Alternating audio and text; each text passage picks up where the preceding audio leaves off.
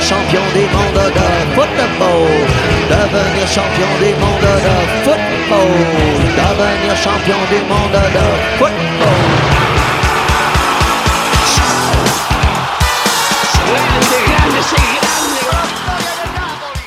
de la FIFA, la AFA, la CONMEBOL, los árbitros, el VAR, el fútbol para todos, el fútbol para pocos, los representantes, los intermediarios, los que ponen la plata, los que se la llevan,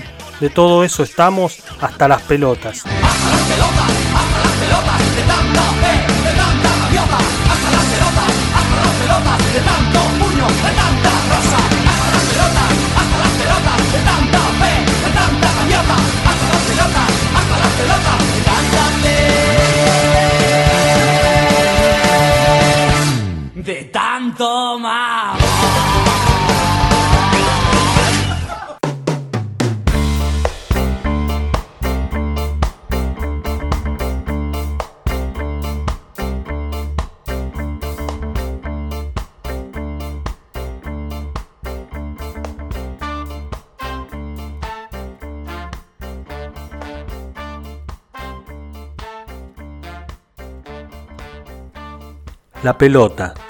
Era de cuero, rellena de estopa la pelota de los chinos. Los egipcios del tiempo de los faraones la hicieron de paja o cáscaras de granos y la envolvieron en telas de colores. Los griegos y los romanos usaban una vejiga de buey inflada y cocida. Los europeos de la Edad Media y del Renacimiento disputaban una pelota ovalada rellena de crines. En América, hecha de caucho, la pelota pudo ser saltarina como en ningún otro lugar. Cuentan los cronistas de la corte española que Hernán Cortés echó a brincar una pelota mexicana y la hizo volar a gran altura ante los desorbitados ojos del emperador Carlos. La cámara de goma, hinchada por inflador y recubierta de cuero, nació a mediados del siglo pasado gracias al ingenio de Charles Goodyear, un norteamericano de Connecticut, y gracias al ingenio de Tosolini, Balbonesi y Polo, tres argentinos de Córdoba, nació mucho después la pelota sin tiento. Ellos inventaron la cámara con válvula, que se inflaba por inyección, y desde el Mundial del 38 fue posible cabecear sin lastimarse con el tiento que antes ataba la pelota. Hasta mediados de este siglo la pelota fue marrón, después blanca. En nuestros días luce cambiantes modelos en negro sobre fondo blanco. Ahora tiene una cintura de 70 centímetros y está revestida de poliuretano sobre espuma de polietileno. Es impermeable, pesa menos de medio kilo y viaja más rápido que la vieja pelota de cuero que se ponía imposible en los días lluviosos. La llaman con muchos nombres, el esférico, la redonda, el útil, la globa, el balón, el proyectil. En Brasil, en cambio, nadie duda de que ella es mujer. Los brasileños le dicen gordita, gorduchiña, la llaman nena, menina y le dan nombres como Maricota, Leonor o Margarita. Pelé la besó en Maracaná cuando hizo su gol número 1000 y Di Stefano la erigió en un monumento a la entrada de su casa, una pelota de bronce con una placa que dice Gracias, vieja. Ella es fiel. En la final del Mundial del 30, las dos selecciones exigieron jugar con pelota propia. Sabio como Salomón, el juez decidió que el primer tiempo se disputara con pelota argentina y el segundo tiempo con pelota uruguaya. Argentina ganó el primer tiempo y Uruguay el segundo pero la pelota también tiene sus veleidades y a veces no entra al arco porque en el aire cambia de opinión y se desvía. Es que ella es muy ofendidiza, no soporta que la traten a patadas ni que le peguen por venganza. Exige que la acaricien, que la besen, que la duerman en el pecho o en el pie. Es orgullosa, quizás vanidosa y no le faltan motivos. Bien sabe ella que a muchas almas da alegría cuando se eleva con gracia y que son muchas las almas que se destrujan cuando ella cae de mala manera. Con este texto de Eduardo Galeano los recibe el programa número 9 de Hasta las Pelotas, pertenece a su libro El fútbol a sol y sombra. Ya habíamos compartido otros textos de protagonistas desde ese libro, como el futbolista, el árbitro, el hincha. Hoy vamos por otros, como este que abría nuestro programa, que se llama La Pelota, y el que les voy a compartir ahora, que es El Estadio. ¿Ha entrado usted alguna vez a un estadio vacío? Haga la prueba. Parece en medio de la cancha y escuche. No hay nada menos vacío que un estadio vacío. No hay nada menos mudo que las gradas sin nadie. En Wembley suena todavía el griterío del Mundial del 66 que ganó Inglaterra, pero abusando el oído puede usted escuchar gemidos que vienen del 53, cuando los húngaros golearon a la selección inglesa.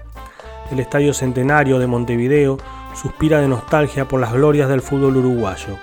Maracaná sigue llorando la derrota brasileña en el Mundial del 50. En la bombonera de Buenos Aires trepidan tambores de hace medio siglo. Desde las profundidades del Estadio Azteca resuenan los ecos de los cánticos ceremoniales del antiguo juego mexicano de pelota. Habla en catalán el cemento del Camp Nou en Barcelona y en euskera conversan las gradas del San Mamés en Bilbao. En Milán, el fantasma del Giuseppe Meazza mete goles que hacen vibrar el estadio que lleva su nombre. La final del Mundial del 74 que ganó Alemania se juega día tras día y noche tras noche en el Estadio Olímpico de Múnich. El estadio del Rey Fad en Arabia Saudita tiene palco de mármol y oro y tribunas alfombradas, pero no tiene memoria ni gran cosa que decir.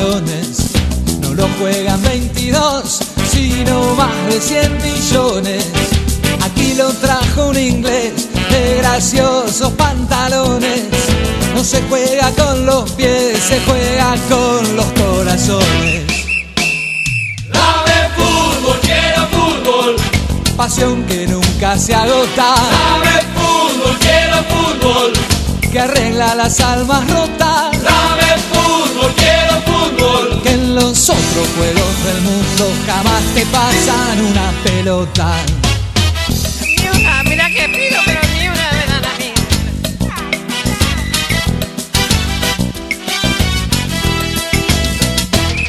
Mi mujer quiere salir a lucir su mejor ropa. Y yo cómo voy a ir si en la tele dan la copa. Pero ella no se me fue, superó su bronca brava. Se puso a ver la TV y adivinen qué gritaba. Dame fútbol, quiero fútbol.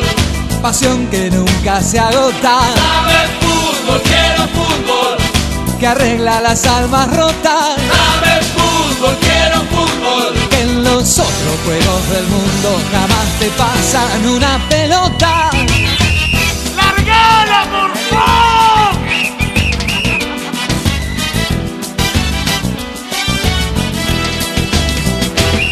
Con lluvia, viento, con sol, el corazón se me llena. Con la música del gol, la vida vale la pena. No tiene una explicación. Si un día morir me toca, postergo la defunción para ver River y Boca. Pasión que nunca se agota. Dame fútbol, quiero fútbol. que arregla las almas rotas, Dame fútbol, quiero fútbol. que en los otros juegos del mundo jamás te pasan una pelota.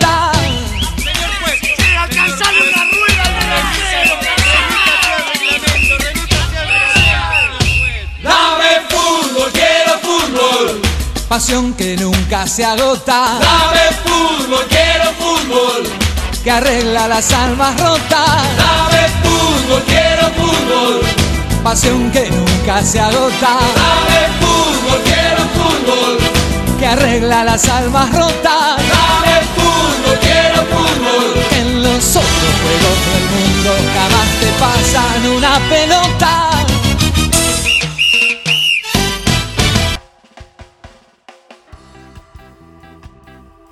Ignacio Copani despliega todo su fanatismo en Dame Fútbol y Eduardo Galeano se vuelve a preguntar, el opio de los pueblos, ¿en qué se parece el fútbol a Dios? En la devoción que le tienen muchos creyentes y en la desconfianza que le tienen muchos intelectuales. En 1880, en Londres, Rudyard Kipling se burló del fútbol y de las almas pequeñas que pueden ser saciadas por los embarrados idiotas que lo juegan. Un siglo después, en Buenos Aires, Jorge Luis Borges fue más sutil. Dictó una conferencia sobre el tema de la inmortalidad el mismo día y a la misma hora en que la selección argentina estaba disputando su primer partido en el Mundial del 78. El desprecio de muchos intelectuales conservadores se funda en la certeza de que la idolatría de la pelota es la superstición que el pueblo merece. Poseída por el fútbol, la plebe piensa con los pies, que es lo suyo, y en ese goce subalterno se realiza. El instinto animal se impone a la razón humana. La ignorancia aplasta la cultura y así la chusma tiene lo que quiere. En cambio, muchos intelectuales de izquierda descalifican al fútbol porque castra a las masas y desvía su energía revolucionaria. Pan y circo, circo sin pan. Hipnotizados por la pelota, que ejerce una perversa fascinación, los obreros atrofian su conciencia y se dejan llevar como un rebaño por sus enemigos de clase. Cuando el fútbol dejó de ser cosa de ingleses y de ricos, en el Río de la Plata nacieron los primeros clubes populares, organizados en los talleres de los ferrocarriles y en los astilleros de los puertos. En aquel entonces, algunos dirigentes anarquistas y socialistas denunciaron esta maquinación de la burguesía destinada a evitar las huelgas y enmascarar las contradicciones sociales. La difusión del fútbol en el mundo era el resultado de una maniobra imperialista para mantener en la edad infantil a los pueblos oprimidos. Sin embargo, el Club Argentino Juniors nació llamándose Club Mártires de Chicago, en homenaje a los obreros anarquistas ahorcados un primero de mayo y fue un primero de mayo el día elegido para dar nacimiento al Club Chacarita, bautizado en una biblioteca anarquista de Buenos Aires. En aquellos primeros años del siglo, no faltaron intelectuales de izquierda que celebraron al fútbol en lugar de repudiarlo como anestesia de la conciencia. Entre ellos el marxista italiano Antonio Gramsci, que elogió este reino de la lealtad humana ejercida al aire libre.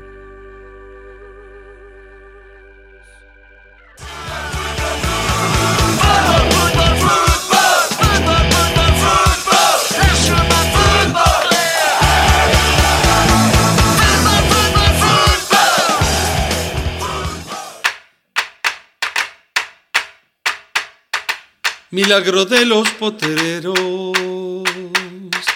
goteras en los championes, pura merienda inventada, dos arcos chuecos, cien goles, la cancha es el paraíso, donde los ángeles juegan, de paso muere olvidado el infierno de la escuela. Ya no miran y calculan cómo amaestrar lo mejor. Con el ojo miserable, con el bolsillo feroz y un niño inventa su gloria, sueña con ir al mundial hacer el gol de la historia. Y quién sabe cuánto más. Ole, ole, ole, ole, ole, ole, ole, ole, ole, ole, ole, ole, ole, Después cuento conocido todo un pueblo y su alegría van al suelo defensores, mafiosos y policías. Grita la tota en la esquina que Diego vuelva a dormir. Gritan tribunas y aplauden verlo jugar y reír cien vidas en una sola,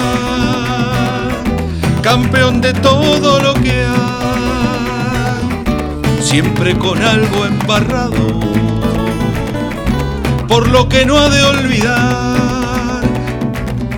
Y no le pidan más cosas, que nos traiga lo que quiera. Demasiado es para un hombre cargar su propia leyenda. Ole, ole, ole, ole, ole, ole, ole,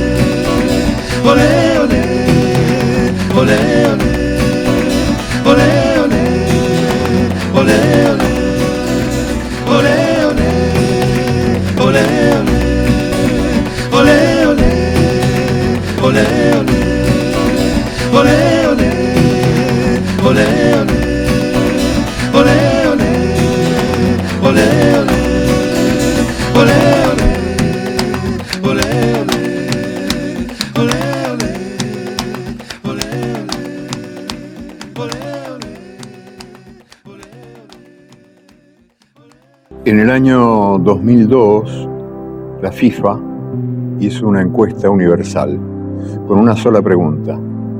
¿Cuál fue el mejor gol del siglo XX? Llovieron las respuestas desde todos los países del mundo. Un temporal de respuestas.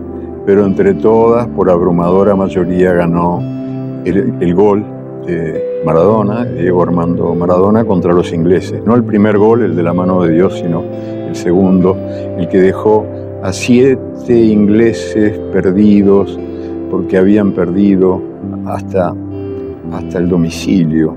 Ya no se acordaban de nada, mareados, mareadísimos, pobre gente, por culpa de ese gol magistral de Maradona. Y en el momento en el que Maradona cometía ese gol imperdonable, ese gol espléndido, inolvidable, imperdonable, justo en ese momento, un niño de 11 años, colombiano, llamado Manuel Alba Olivares, tuvo la desgracia de perder la vista.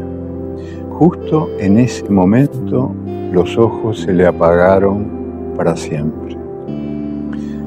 Fue una coincidencia, pero la coincidencia hizo que la última imagen del mundo que, que retuvo, que, retuvo hasta, hasta ahora, que ya no es niño, ya es un hombre grande, hecho y derecho, eh, Manuel Alba Olivares, la última imagen fue la imagen de ese gol de Maradona, que él relata como el mejor de los locutores. Se la sabe de memoria, pasito a paso, centímetro a centímetro.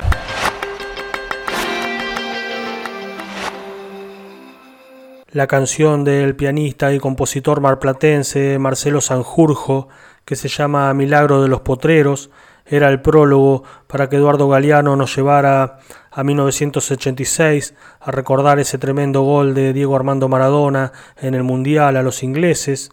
Y bueno, para dejar descansar un rato a Galeano, vamos a seguir recordando esa epopeya maradoniana con un relato sobre el gol de Diego de Eduardo Sacheri, coronándolo con esa versión que hicieron los ratones paranoicos de su canción Para Siempre, dedicada a Diego. y la tarde arranca en apariencia como tantas otras.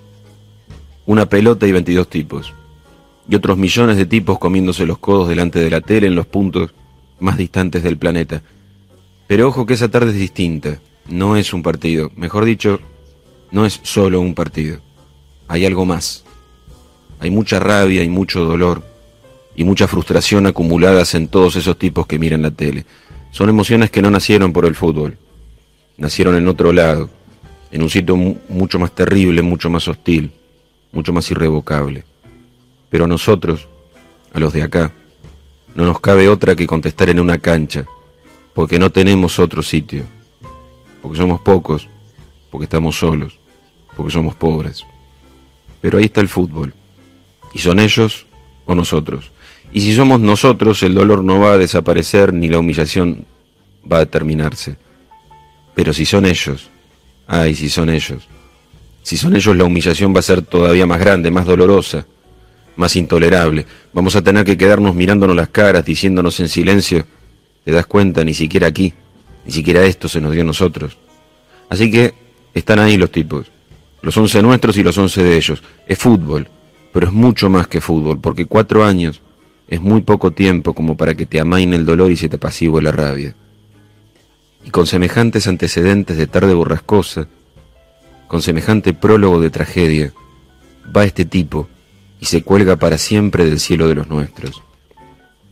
Porque se planta enfrente de los contrarios y los humilla, porque los roba, porque delante de sus ojos los afana, y aunque sea, les devuelve ese afano por el otro, por el más grande, por el infinitamente más enorme y ultrajante, porque aunque nada cambie, allá están ellos, en sus casas y en sus calles, en sus pubs, queriéndose comer las pantallas de pura rabia, de pura impotencia de que el tipo salga corriendo, mirando de reojito al árbitro, que se compre el paquete y marca el medio.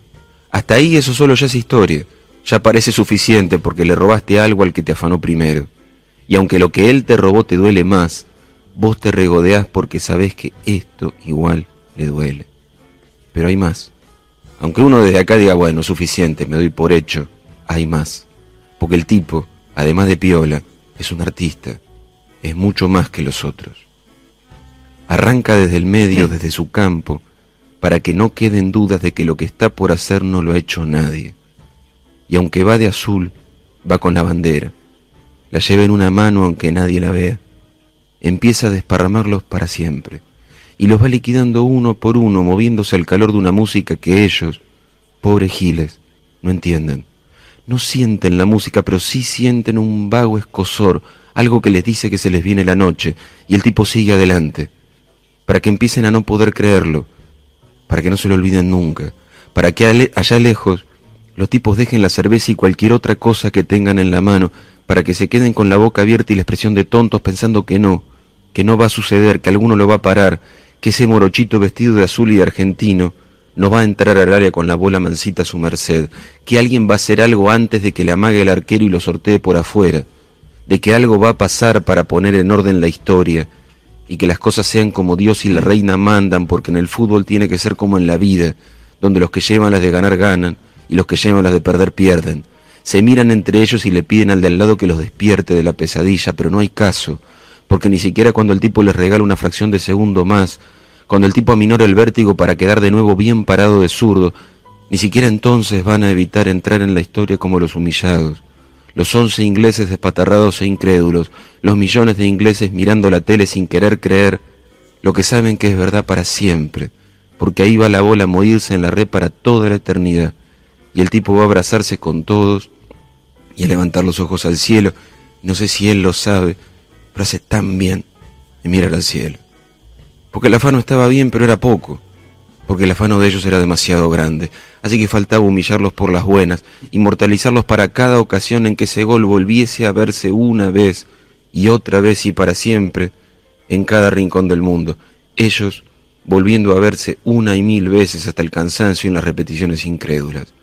Ellos pasmados, ellos llegando tarde al cruce, ellos viéndolo todo desde el piso, ellos hundiéndose definitivamente en la derrota, en la derrota pequeña y futbolera y absoluta y eterna e inolvidable.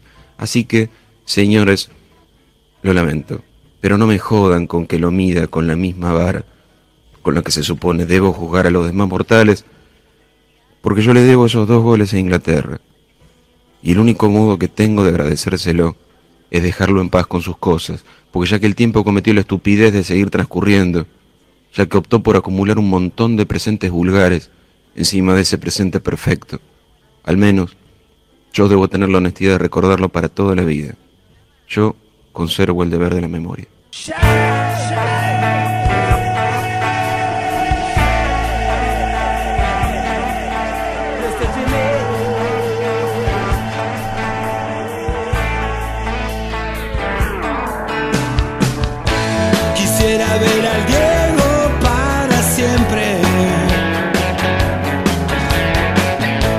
Gambeteando por toda la eternidad. Es verdad que el Diego es lo más grande que hay. Es nuestra religión, nuestra identidad. Quiero que siga jugando para toda la gente la mejor zurda. No quedan dudas. Su corazón nos dio el triunfo y la gloria. Y en el fútbol que su juego nunca nada le dio miedo. Y a la Argentina sí que hizo feliz. Para el pueblo lo mejor, Diego Armando Maradona. Para el pueblo lo mejor, Diego Armando Maradona.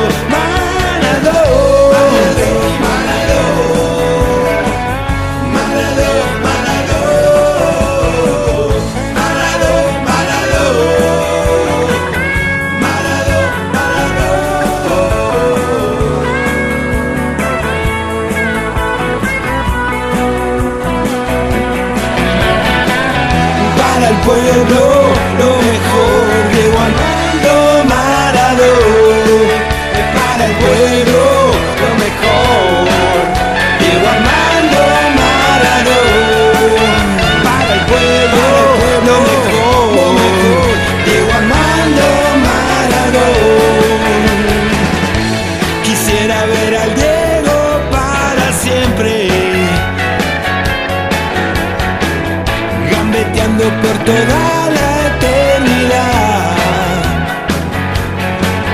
Es verdad que el Diego es lo más grande que hay, es nuestra religión, nuestra identidad. Quiero que siga jugando para toda la gente. La mejor zurda, no quedan dudas con su corazón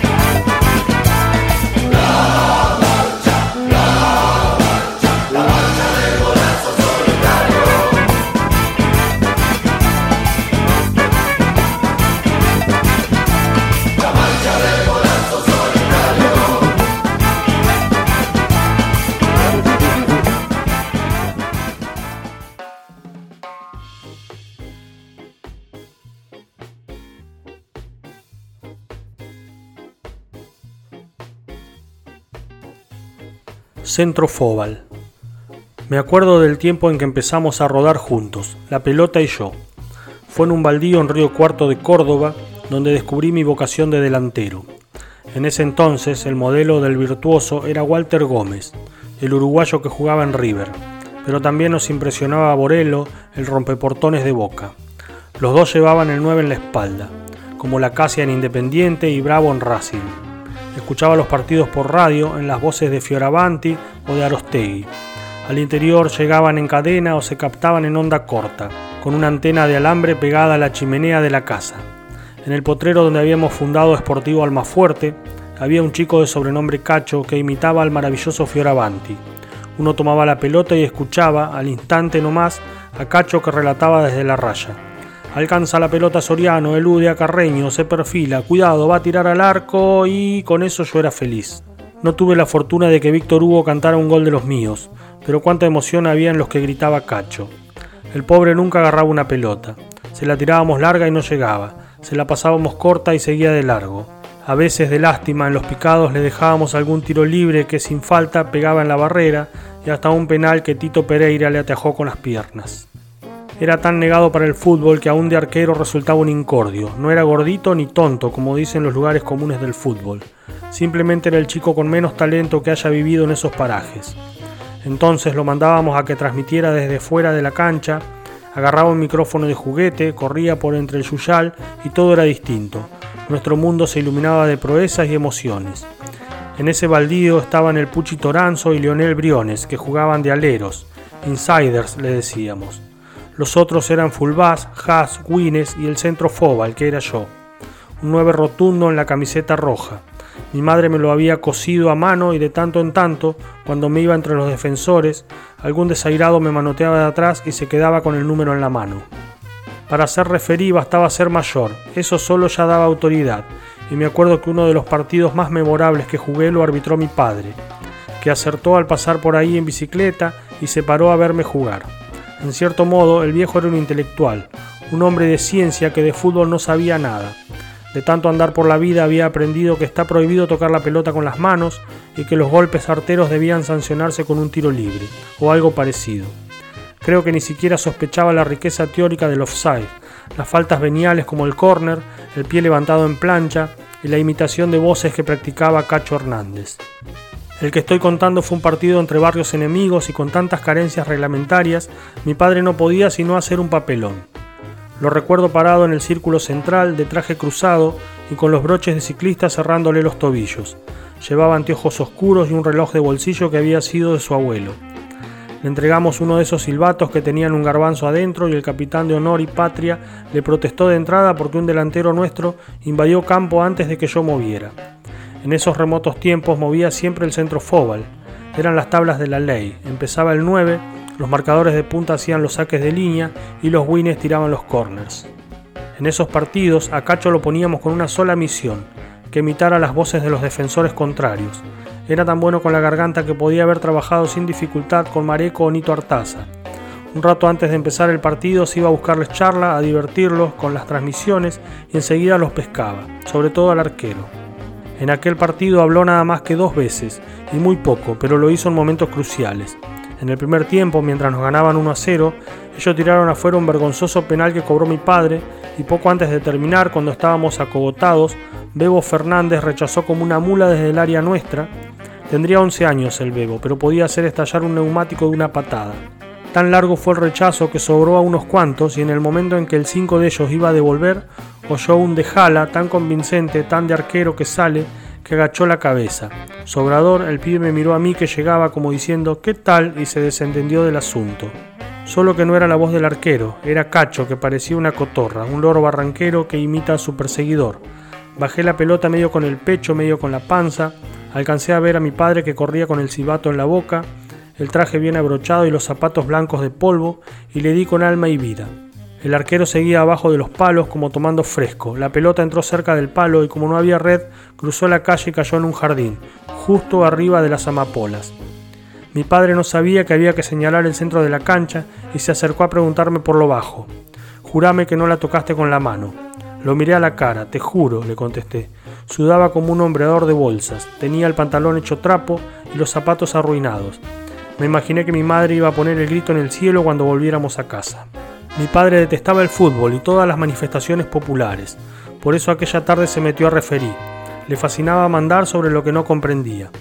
Pasado los 40, era de los que se creían superiores por sostener que el fútbol consiste en 22 imbéciles corriendo detrás de una pelota. En caso de que le preguntaran decía que simpatizaba con River y si lo apuraban era tan mentiroso que podía declararse amigo de Di Stefano. Al rato de iniciar el segundo tiempo cobró un gol de ellos para mí bastante dudoso, porque la rama que hacía de travesaño se había caído y la altura se medía a ojo de buen cubero. Estábamos perdiendo y encima nos bailaban, uno de esos bailes bonitos, contagiosos, como pueden dar los brasileños o los colombianos. Admirado, Cacho Hernández ya transmitía desde su puesto de wing y eso excitaba todavía más a nuestros verdugos. Tanto se entusiasmó mi padre que ni bien les tocábamos los talones, cobraba y encima nos daba un reto. Por esas cosas que tiene el destino, esa tarde iba a dejarnos algunas lecciones. Los de honor y patria hicieron todo para golearnos, pero solo pudieron meterla dos veces en el arco. Puro azar. La pelota daba en los palos, en nuestro arquero, en la cara del Puchi Toranzo, picaba en los pozos y se desviaba y así siguió hasta el amargo final. En un contraataque Briones me la tiró por entre la defensa adelantada y me fui solo. Tenía tanto miedo de errar el gol que se la toqué a Cacho Hernández cuando vi que llegaba. Era de una torpeza tal el pobre chico que ni bien acomodó la pelota con el brazo, empezó a pedir la infracción con la voz de Fioravanti, a gritar pésimo el referí mientras pateaba al arco vacío. Era el primer gol que hacía fuera de los picados y salió gritando como loco mientras mi padre señalaba solemne en medio de la cancha. Dos o tres minutos más tarde, en un paréntesis del baile con túneles y taquitos, un morochito pelado al acero me quitó la pelota en el área con la elegancia de una niña que toma clases de piano. Yo grité como si me hubieran quebrado y empecé a revolcarme en el suelo. Ahí nomás mi padre cobró penal y expulsó de mal modo al morocho. Confieso que rematé con un deleite perverso, sabía que coronaba una injusticia, pero al mismo tiempo intuía que esa aberración provocada por la ignorancia de mi padre nos metía de lleno en las miserias de la vida.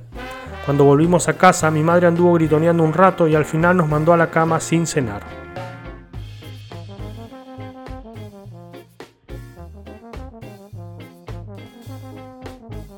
Tremendo cuento de Osvaldo Soriano, extraído de su libro Arqueros, Ilusionistas y Goleadores, que vamos a coronar con una canción de Callejeros, Callejero de Boedo.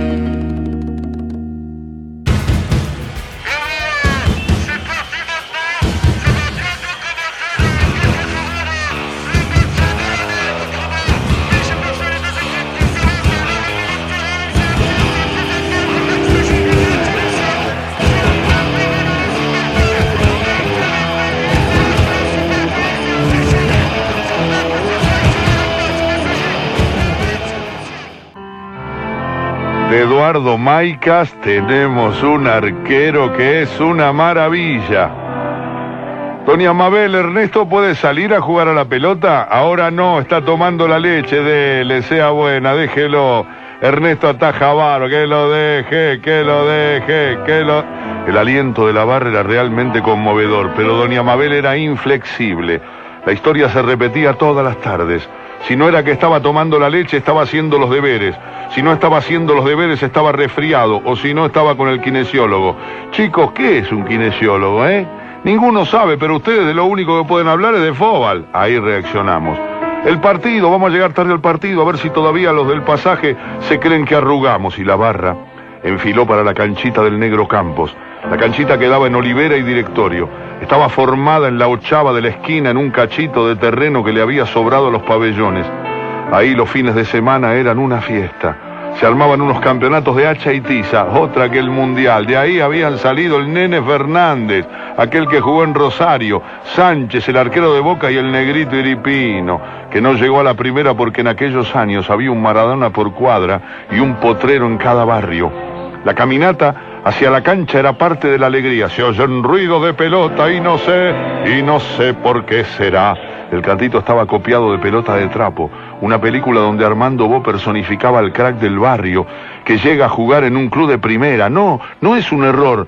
No falta la B de club. No, club, decían los Vinoli. El del barrio era el club. Como les iba diciendo, la canción de pelota de trapo se había convertido en el himno del cuadrito. Sus sencillas estrofas nos daban ánimo para enfrentar a cualquiera y aquel coro le contaba al barrio entero que había un desafío. ¿Contra quién juegan? preguntaba siempre Raúl de la pinturería. Contra Corazones de Pinedo, contestábamos sin detenernos para no enfriarnos. ¿O se creen que el fútin es de ahora? ¿Contra Corazones de Pinedo? Oh, esos son bravos. Tengan cuidado que tienen uno que patea como una mula. Y ahí medio que arrugamos. Qué macana que no vino Ernesto. Con él en el narco no nos meten ni una. Che, si a mí me cagan a goles, se la bancan, ¿eh? ¿eh? Miren que yo no atajo muy bien.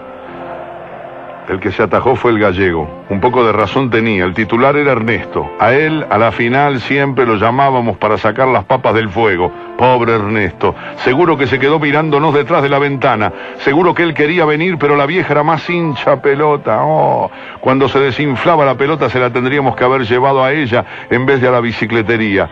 Cuando volvimos del partido no volvimos cantando. Parecíamos Serbia y Montenegro. Nos habían enchufado seis goles. Bueno, lo de Serbia y Montenegro los comparo ahora porque en ese tiempo ni sabíamos que existían. Cuando pasamos por la pinturería, Raúl seguía en la puerta. Che, ¿cómo salieron? 6 a 1. A la mierda, seguro que los seis se los metió el que patea como una mula. ¿Quién hizo el gol de ustedes? El que patea como una mula en contra. Le pegó un balinazo que rebotó en el travesaño y se metió en el arco de ellos. Raúl se rió y nos dijo que éramos unos crudos, unos burros. ¿Pero por qué no vas a jugar vos, viejo? Pobre de usted, agregó Raúl. Yo jugué en la cuarta de Chicago. Si juego yo hay robo. ¿Qué vas a jugar si vos sos un patador, un animal? Chico, me parece que Raúl tiene razón. Nosotros somos los pataduras. Lo que pasa es que el gallego se comió los seis goles. Si venía Ernesto ganábamos uno a cero. Yo no atajo más. Se atajó el gallego. Así que para mañana consíganse otro. La escena parecía de una película. Justo cuando el gallego decía eso pasábamos por la casa de Ernesto. Ahí estaba, detrás de la ventana, esperando el resultado del partido. ¿Ganaron? Preguntó con una voz de esperanza mentirosa. ¿Qué vamos a ganar? dijo Carlitos, más transpirado que el vidrio de la ventana que nos separaba de Ernesto. De pronto apareció en escena la madre y lo mandó para adentro. ¡Vamos, Ernesto! De tanto estar contra la ventana, sabes que te vas a resfriar. Perdimos, nos hicieron seis y lo peor es que mañana jugamos contra los de la carra y si perdemos quedamos eliminados. Tenés que venir, Ernesto, si no venís estamos fritos. Si fuera por mí, contestó tímidamente, pero ya saben que mi vieja no me deja. Eso terminó de amargarnos la tarde. Fue peor que el 6 a 0. Cabizbajos, enfilamos para la esquina de Moreto y Alberdi, que era el punto de reunión. De ahí cada uno marchaba para su casa. Una tristeza sin fin nos envolvía a todos, pero de pronto Mario, a Mario se le ocurrió una idea. ¿Y si lo raptamos? ¿Qué? Contestamos en un coro igualito a cuando se pide un córner o un hand porque antes éramos reos, pero reclamábamos en inglés, ¿viste? Corner. Este dice eso porque mira muchas películas de Jem Cagne. ¿Y ese qui, qui, quién es? preguntó el Tarta. uno que trabaja en esas películas que mira este. ¿Vos sos piantado vos? Mirá si lo vamos a raptar, reaccionó el gordo. ¿Qué tiene? agregó el de la idea. No lo raptamos para pedir rescate, lo hacemos para que no nos eliminen en el campeonato. Bueno, suponete que tenés razón, pero ¿cómo lo hacemos? Es una papa, esperamos que la vieja salga a hacer los mandados, entramos a la casa, la mamá siempre deja la puerta abierta porque tiene miedo que pase algo, Ernesto no pueda salir, es una hincha pelota, doña Mabel, y bueno, Mario nos convenció. Para salvarnos de quedar eliminados había que raptar a Ernesto, así que al otro día nos propusimos cumplir con el objetivo. Para que todo funcionara bien lo pusimos de campana a Miguel. Campana Miguel, que no veía una vaca a dos metros. Lo llamábamos Cuatrochi porque en ese tiempo a los que usaban anteojos les decían así. Claro que este apodo cambió cuando empezaron a dar los dibujitos de anteojito y antifaz. Ahí se los empezó a llamar intríngulis chingulis. Bueno, los estoy entreteniendo en un momento de suspenso. La puerta de la casa de Ernesto se abrió y salió la mamá. Miguel no veía una vaca a dos metros, pero a la mamá de Miguel la vio, claro, ella no era una vaca. Miguel nos hizo la seña y empezamos a avanzar hacia la casa sigilosamente. Doña Mabel salió con la bolsa de ir a la feria, así que nos sobraba tiempo. Pasamos por la pinturería y Raúl estaba en la puerta, siempre estaba en la puerta. Como nos vio a todos juntos, dijo, ¿hoy contra quién pierden, chicos? Ninguno le contestó, y ni que supiera antes de que nos alejáramos agregó, búsquense un arquero, che. Mario tenía razón. La puerta estaba abierta y entramos. Ernesto se pegó flor de susto, pero después se alegró. Muchacho, me vinieron a visitar. ¿Y contra quién juegan? ¿Contra quién jugamos? Dirá. Vestite que nos vamos para la cancha. Está loco. Mi vieja me mata. Pero antes de que terminara de decirlo, ya le habíamos puesto todo el equipo de arquero. Hasta los guantes le habíamos puesto. Él decía que eran los guantes de Rugilo, el león de Wembley. Nosotros le creíamos porque cada vez que se los ponía no entraba una.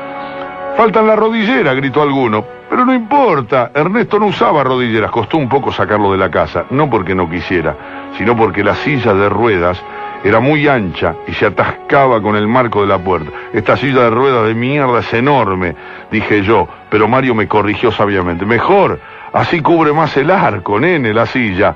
Después de sortear el escollo del umbral, nos fuimos para la cancha, esta vez con la seguridad de que no íbamos a perder y cantando fervorosamente tenemos un arquero que es una maravilla, ataja los penales sentado en una silla.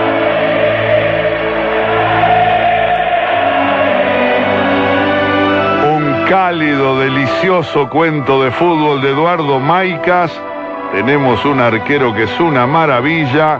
Maicas es humorista, dibujante, guionista, laburó en humor, en sexo humor, en El Ratón de Occidente, en Mediazuela, en Tía Vicenta, en Libre, en Villiquen, en Somos, en El Gráfico.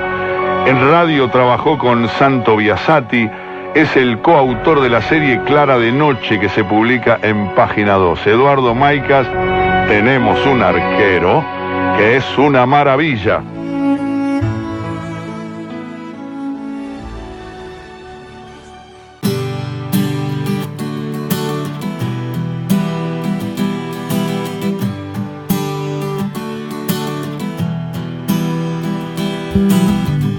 Mi primer superhéroe cuando niño.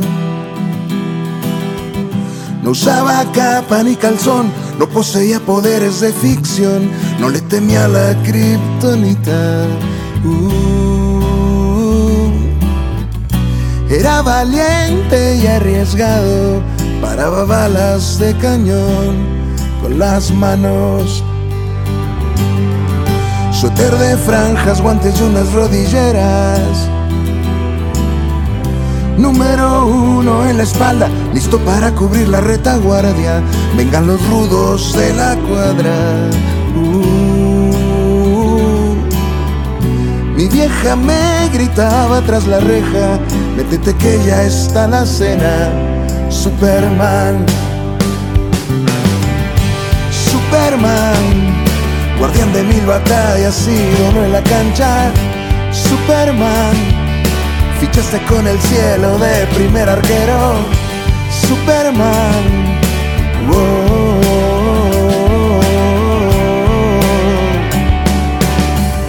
Un par de piedras, un portón, una cochera. Aquellos tiempos en el barrio abundaban los guardametas. Solo se pone el que la meta. Días de gloria en sudadera y un póster en el cuarto de Miguel Marín. Era el más grande de todos los cancerberos y volaba de palo a palo. Algunos le decían el gato por sus reflejos bajo el arco. Uh, hasta que un día hubo un ángel que lo vio volar y le llamó Superman. Superman, guardián de mil batallas, ídolo en la cancha. Superman Fichaste con el cielo de primer arquero, Superman.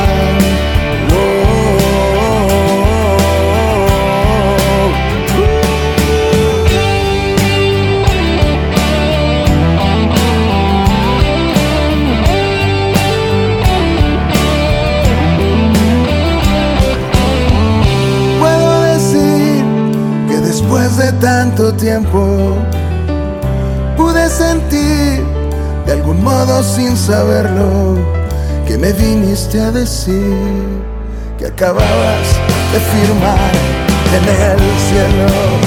Oye, Superman, guardián de mil batallas y en la cancha. Superman, fichaste con el cielo de primer arquero. Superman.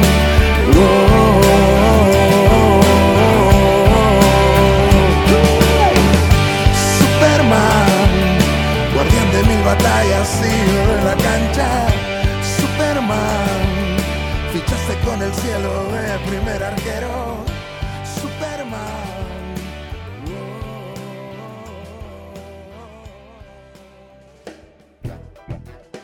Otra vez el mexicano Jauregui coloreando los cuentos con su música. Y ya que estamos con los arqueros, vamos a continuar con un cuento del libro Pelota de Papel 2, escrito por Nahuel Guzmán, más conocido como El Patón, y que es presentado por Guido Pizarro, otro futbolista, cuya presentación comienza así. Eran las 7.15 de la mañana en Monterrey, como casi todos los días de un ciclo en el que coincidimos durante cuatro años con mate de por medio, nos fundíamos en un viaje lleno de charlas y de momentos inolvidables. La vida nos juntó ahí y cada uno de los integrantes, con sus ideales y con sus pensamientos, hacía que ese viaje estuviera pleno de ideas y de sueños, que casi siempre compartíamos en lo que constituyó una experiencia hermosa. El largo viaje que nos demandaba desplazarnos hasta Suazua, el centro deportivo de Tigres, el equipo que nos reunía, nos imponía dejar de lado lo temprano que era y tratábamos de sacar temas de conversación para hacer ameno el recorrido. Si de ideas se hablaba, ahí él se hacía fuerte. Siempre lo dejábamos explayarse, ya que dentro de sus exposiciones, por momentos delirantes, había mucha capacidad de cuestionar sistemas, supuestos, lógicas, eso nos gustaba. Eso habría muchas veces un debate interesante. Esa persona es Nahuel Guzmán, el patón, que en el siguiente cuento narra una de las grandes anécdotas que vivió con sus queridos amigos de la 86, a su manera, como lo hacía con nosotros en esos entrañables viajes en micro. Esto es fantasía y realidad y arranca así. Aquel verano del 2008, los pibes de la 86 nos volvimos a juntar. Fue raro. La reunión era en Córdoba, en realidad en Carlos Paz, casi sin saber lo que se esperaba. Hacía tanto que no nos veíamos que se volvía jodido reconocernos. Para colmo, el cucú, nuestro punto de encuentro, típica referencia de la ciudad desde el final de la década del 50, estaba repleto, hasta que a lo lejos detecto la llegada del único que todavía hoy se mantiene en forma, el Laucha, ahí estaba. Traía una mala noticia. A los pibes que venían atrás se les había quedado el auto en Villa María. Gran dilema, no sabían si seguir o pegar la vuelta. El remolque los tiraba hasta Córdoba capital. Los dejaba en un taller, en el de Ariel. ¿Cómo me voy a olvidar de ese taller? No se presentaba bien el reencuentro, después de tantos años, pero le teníamos que encontrar la vuelta. Ese fin de semana era nuestro. Mientras, el cucú se asomaba marcando las 5 de la tarde. La gente se alborotaba, sacaba sus cámaras de fotos, enloquecía por el simpático pajarito al que, a decir verdad, su voz ronca y el desgaste corporal ya empezaban a mostrarle las secuelas de tantas décadas de trabajo. El tema es que terminamos yendo a Córdoba porque al parecer para el auto no había arreglo. Resignados, buscamos el primer colectivo y rumbeamos para la docta. Las horas avanzaban. Habremos llegado el sábado como a las 7 de la tarde, así que compramos unas medialunas a la pasada y encaramos hacia donde, inmóvil, esperaba el coche. El taller de Ariel funcionaba como nuestra concentración. Además, ya era domingo y no trabajaba nadie. Solo él se había dispuesto a darnos una mano con el megán del papá de Brunito y a atendernos como si estuviéramos en casa. El tiempo se iba haciendo largo, la historia soñada permanecía nada más que como una ilusión. Llegar a Carlos Paz, un fin de semana en la montaña, la noche, los asados a orillas del dique, la visita a las pirámides, los safaris. Como conservábamos unos pesos, pasamos por una hamburguesería. Era cuestión de hacer que los minutos transcurrieran hasta que el auto estuviera reparado y sin más remedio pegar la vuelta. El cansancio físico se nos notaba en todos lados. Con suerte, en cuatro horas pisaríamos Rosario de nuevo. Sin embargo, hay ocasiones en las que lo que marcha mal puede ponerse peor. Regresamos al taller y Ariel pronunció la noticia que no queríamos. Todavía el auto no está. Habló de válvulas y de pistones. Era lo de menos. Seguíamos sin coche y sin posibilidad de retorno. No sabíamos si este Ariel nos estaba chamullando. El Guille se prendió un cigarrillo y lo abrazó, como acostumbra a hacer cuando lo gobiernan los nervios. Era el último que le quedaba y lo disfrutaba con toda su alma. Lo voy a admitir, no sé si lo que voy a narrar de acá en adelante pasó de verdad.